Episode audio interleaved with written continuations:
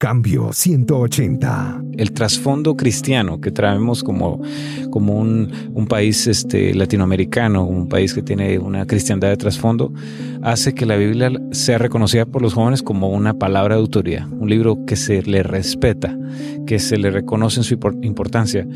Pero a la vez, al hacerles la pregunta de qué influencia hay en sus vidas, cuánto lo toman en sus decisiones diarias, la respuesta es que se cae esa, esa gran relevancia y, y, sencillamente se vuelve irrelevante para la aplicación. El único país en el que se nota que hubo una reducción de la lectura de la Biblia fue en Costa Rica. Investigaciones recientes realizadas por las Sociedades Bíblicas Unidas descubrieron que un creciente número de jóvenes no están interesados en la Biblia. En Australia, más del 70% de los miembros de la generación Z nunca habían leído la Biblia. En Norteamérica, un estudio mostró que los mileniales, jóvenes entre las edades de 18 a 29 años, ven la Biblia con un creciente escepticismo.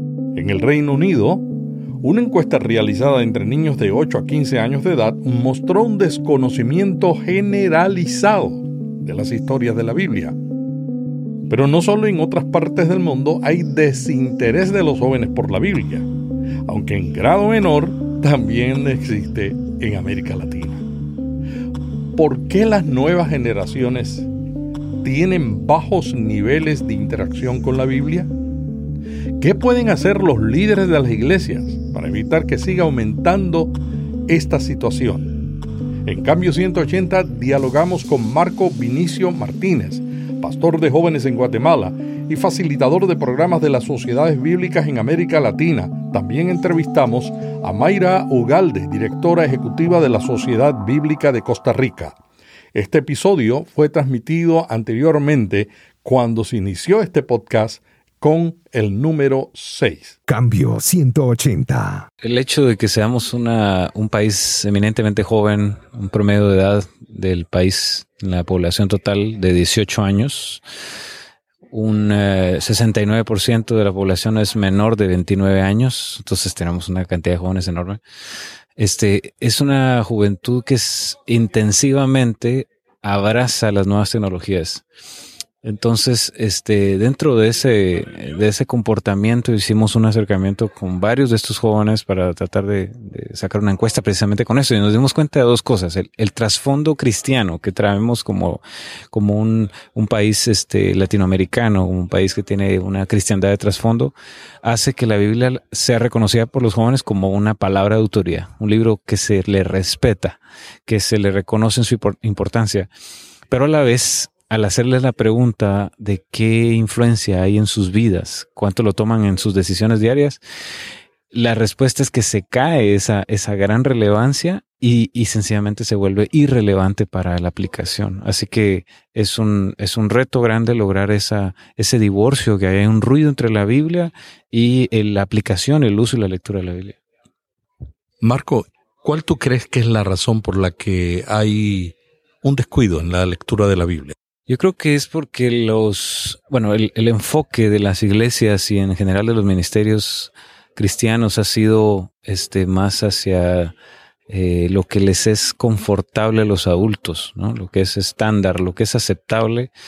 Y tenemos una brecha generacional que se está marcando enormemente con el tema de la tecnología. ¿verdad? Entonces, por eso mencionaba el tema de la tecnología, porque, porque hace más grande esa, esa brecha y entonces esa distancia hace que nos concentremos en los niños que son fáciles de guiar por su voluntad de información y su proceso de crecimiento pero descuidemos a los adolescentes y a los jóvenes porque nos complica el acercamiento hacia ellos. Atraen nuevas cosas, eh, las situaciones de, de, ¿cómo se llama? Anorexia, bulimia, las tribus urbanas, que ya están dentro de un pasado reciente, digamos, ¿no? Pero van surgiendo el sexting, van surgiendo fenómenos totalmente nuevos que los jóvenes provocan y que los adultos lo ven como una locura, ¿no? Entonces ese, ese divorcio, esa, esa brecha se extiende y entonces hay un descuido hacia la juventud. La pastoral juvenil es, está en una crisis grande.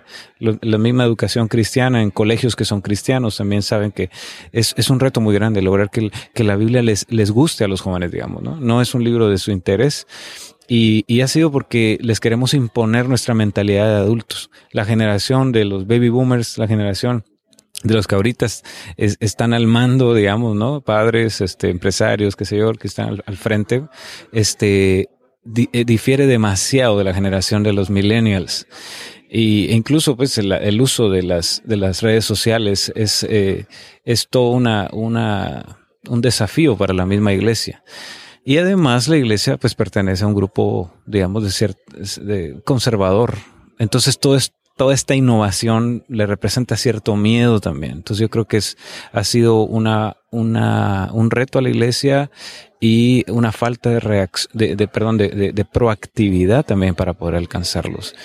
Personalmente, pienso que hay una hemorragia en la iglesia en cuanto a la pastoral de los jóvenes. O sea, estamos perdiendo a los jóvenes en el tiempo de la juventud, aunque tal vez después algunos se recuperan, pero eh, hay, hay, un trabajo enorme de lograr que la Biblia si esa es la situación con los jóvenes que están en la iglesia, ¿cuál es la situación con los que no están en la iglesia? Bueno, yo creo que hasta cierto punto el, el, hay, un, hay un interés general o sea, los jóvenes al final necesitan una guía, están en una formación de identidad y su propio criterio, ¿no?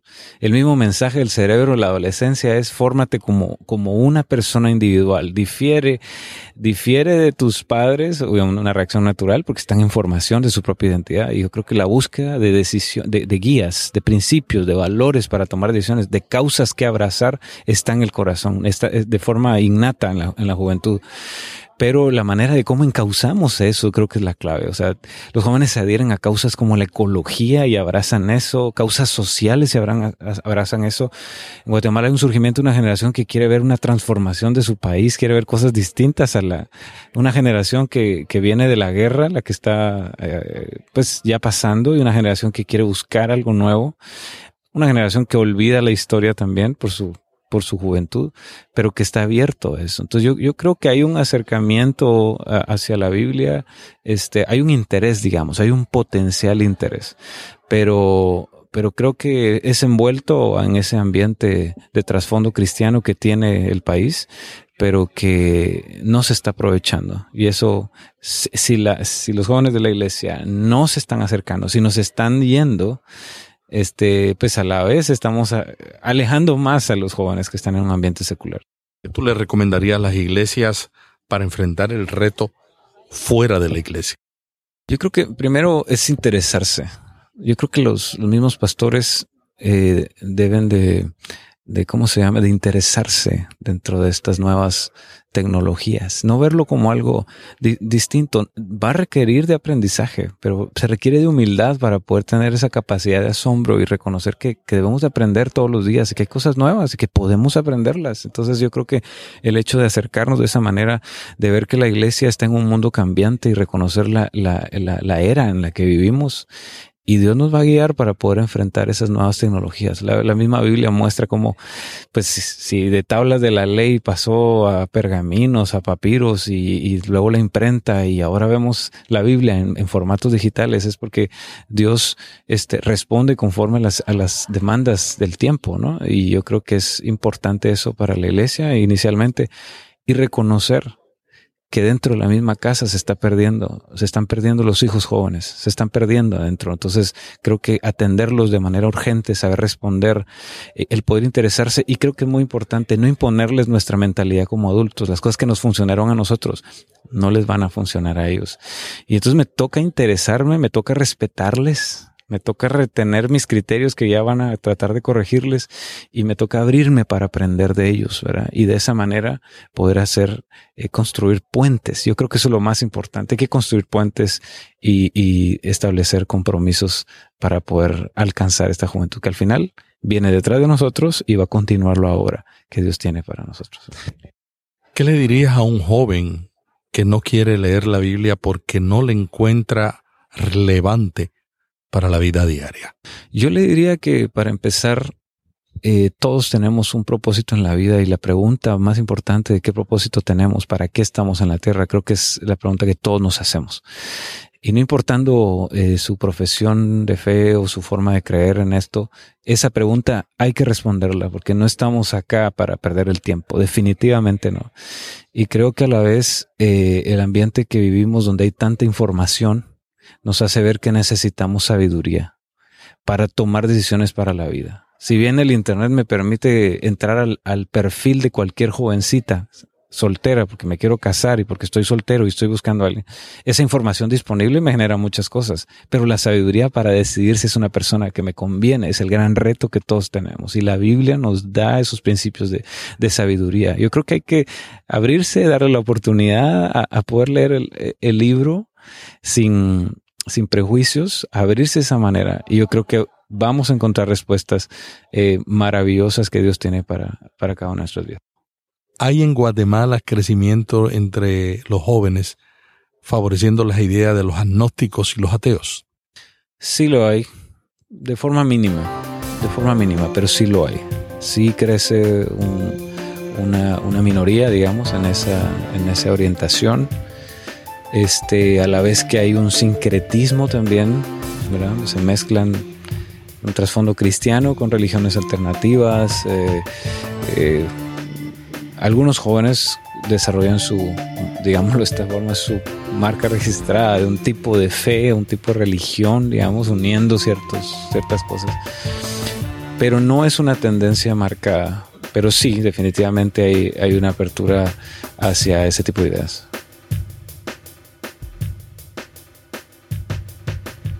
Mayra, ¿cuál es la situación de la nueva generación en Costa Rica en relación con la Biblia? En el caso de, de, Costa Rica, recientemente hicimos una, una encuesta con el CID Gallup eh, para ver la lectura de la Biblia entre la población desde los 16 años hasta los 34. Se ha reducido un poco la lectura de la Biblia dentro de esa población y aún entre los jóvenes más, más jóvenes, digamos los preadolescentes y adolescentes, hemos visto que hay una reducción en, en, el interés de la lectura de la Biblia.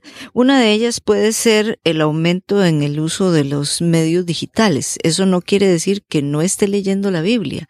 Están leyéndola en los medios digitales, pero la, como ya todo el mundo sabe, en los medios digitales se lee en una forma diferente, se lee lo que me interesa nada más, no es una lectura corrida y eso produce cierta ignorancia de algunas partes de la Biblia. Entonces, cuando usted conversa con ellos, cuando usted les hace preguntas, hay cosas de las que ellos no saben que está en la Biblia precisamente porque esa forma de leer es muy, muy diferente a la forma de leer antes, que uno tenía un concepto de una lectura constante de la Biblia y por lo tanto tenía una idea de todas las historias que venían en la Biblia. Lo otro es el cambio eh, de, las de, la construcción de iglesias eh, con una forma de ser diferente. Eh, una, la mayoría le han dejado de poner atención a la escuela dominical.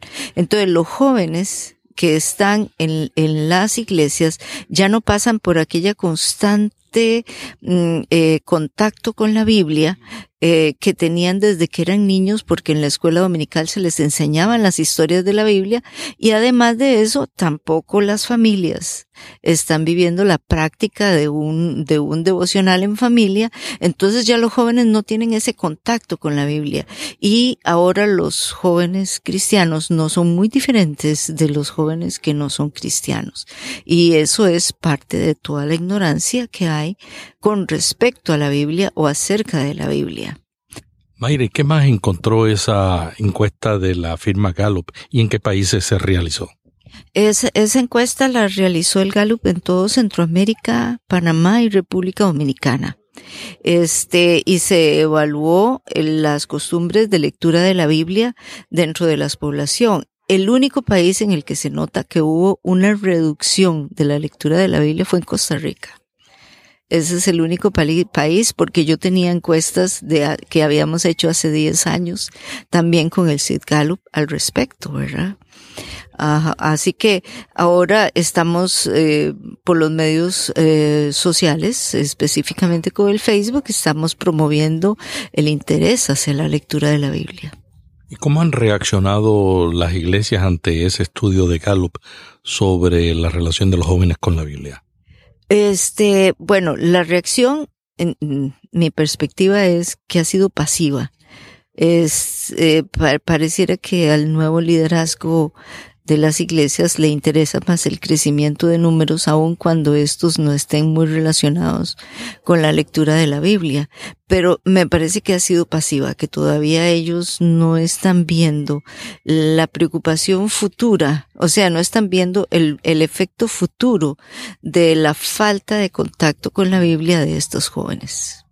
¿Qué tú le recomendarías a las iglesias de Costa Rica para transformar esa situación? Donde, de acuerdo a lo que tú nos dices, eh, ha bajado de todos los países estudiados, es el país donde los jóvenes están estudiando menos la Biblia. Ah, sí, una recomendación que yo como parte de la sociedad bíblica daría es, mm, primero, reforzar la enseñanza de la escuela dominical. Este, segundo, yo creo que los pastores deberían de animar a las familias, porque sea como sea, es en el seno de la familia donde el joven aprende los valores cristianos y aprende esas costumbres. Este, si los jóvenes no están leyendo la Biblia es porque tampoco ven a sus padres leyendo la Biblia.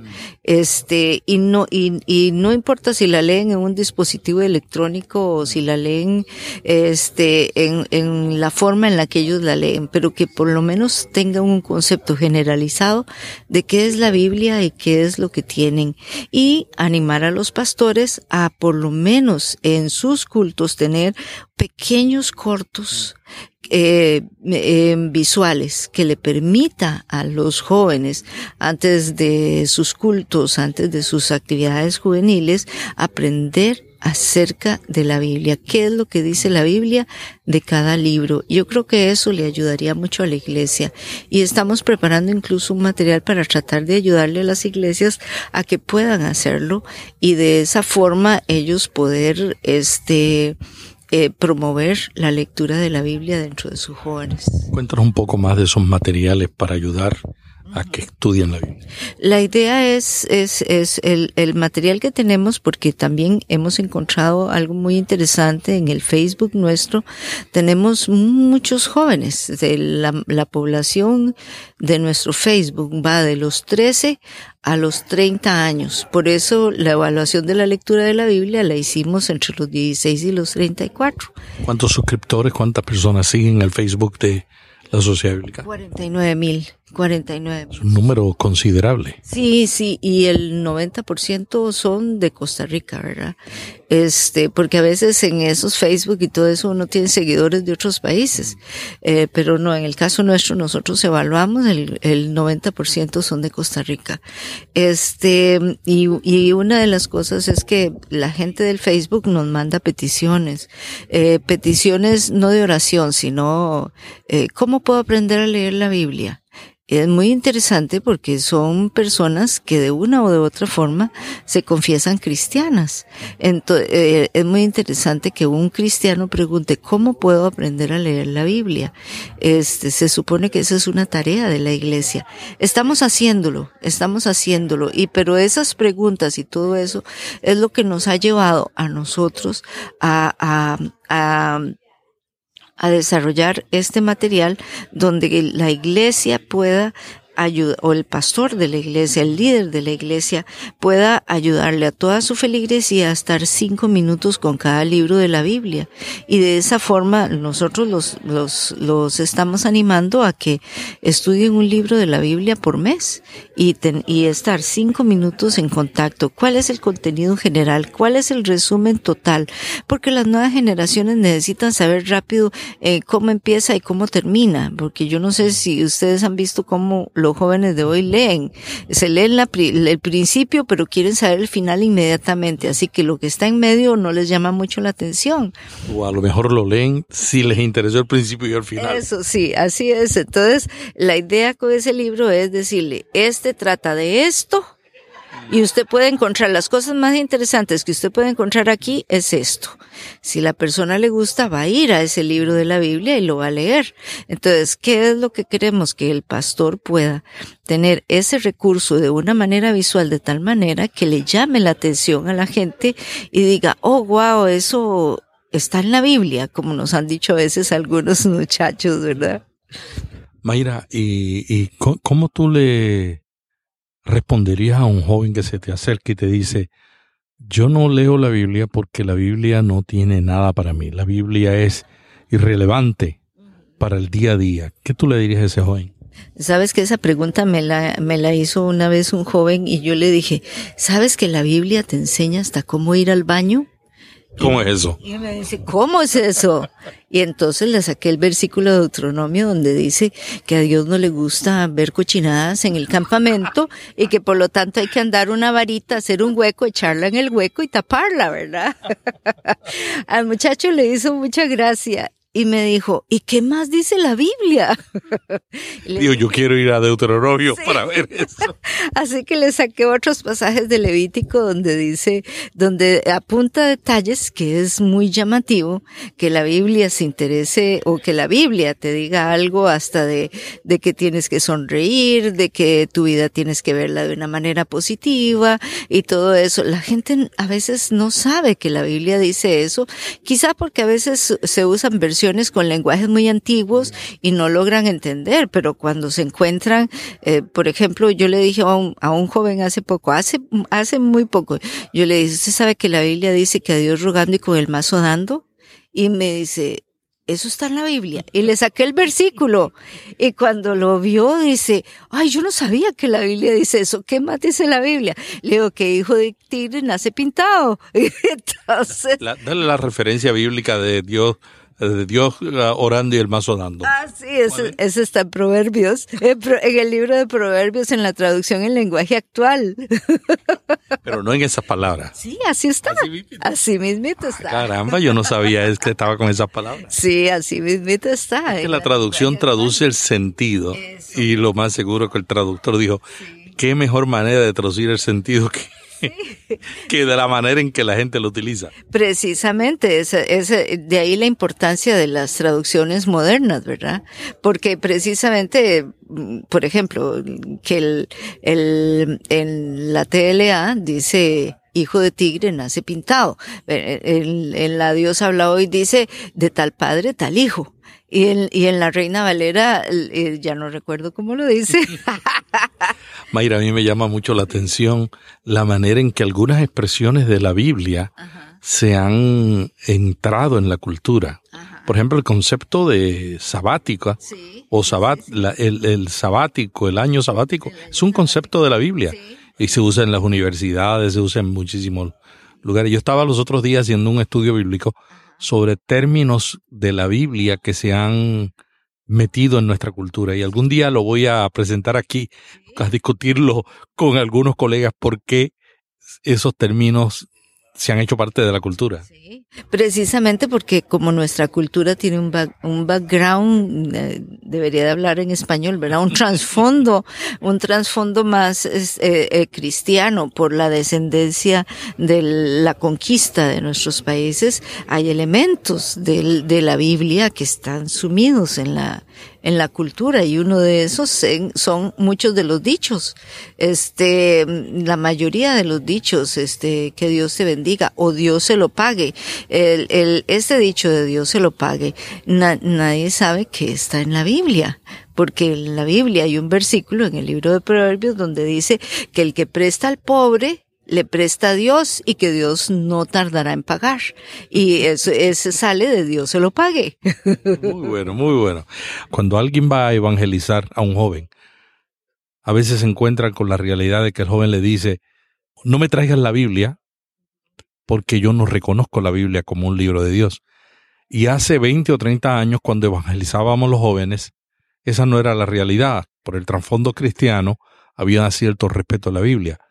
¿Qué pueden hacer las iglesias y la gente que está compartiendo su fe cuando se encuentra con un joven que rechaza la Biblia como una base de su vida. Es, esa falta de respeto a la Biblia como el libro de Dios se empieza a dar hace bastantes años atrás, eh, casi con el inicio de esta generación, este, precisamente porque la gente empieza a creer que todo es relativo y la Biblia es un absoluto. Viví la experiencia hace poco, me invitaron eh, a dar una pequeña conferencia sobre por qué yo leo la Biblia en, un colegio secular, en un colegio completamente secular. Eh, estaba hablando a todo un grupo de jóvenes seculares y ellos dijeron, es que, ¿para qué la voy a leer? Es un libro religioso y lo único que me, da son normas de no, no, no, no. Y entonces empecé a sacar de estos otros versículos. Y entonces empecé a, a, a presentarles un acercamiento a la Biblia que no es el que normalmente nosotros damos como un aspecto religioso. Hay que, hay que, el, la Biblia es un libro religioso, pero ¿cómo presentarla ahora? Ahora hay que presentarla desde la espiritualidad que vive la gente. Muchas gracias a Mayra Ugalde, directora ejecutiva de la Sociedad Bíblica de Costa Rica, y a Marco Vinicio Martínez, pastor de jóvenes en Guatemala y facilitador de programas de las Sociedades Bíblicas Unidas en América Latina. Este diálogo sobre por qué los jóvenes no están leyendo la Biblia como antes es un diálogo muy importante que cada iglesia, recomendamos, lo debe discutir y trazar un plan para cambiar o detener esa tendencia. Hasta la semana que viene. Hasta aquí Cambio 180. Cada semana, Melvin Rivera Velázquez dialoga con destacados invitados sobre temas de interés para pastores y líderes. Cambio 180 le ayuda a mantenerse relevante en un mundo cambiante. Para más artículos sobre estos temas, visite cambio180.com. Cambio 180. Esta es la red Intermaná